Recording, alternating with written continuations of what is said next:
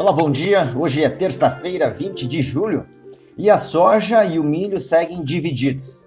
De um lado, contam com o suporte das incertezas climáticas nos Estados Unidos, e de outro, a aversão ao risco do mercado financeiro.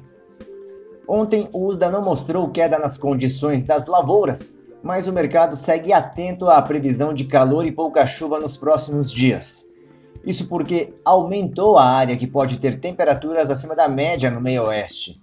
E não tem previsão de chuva significativa para todo o setor. Já aqui no sul do Brasil, segue a previsão de mais geada para as próximas 24 horas, só que a massa de ar polar começa a perder força.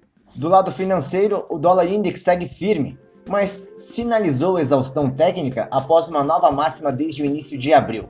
O SP 500 tenta estancar as perdas. Por hoje é só, um bom dia e até mais.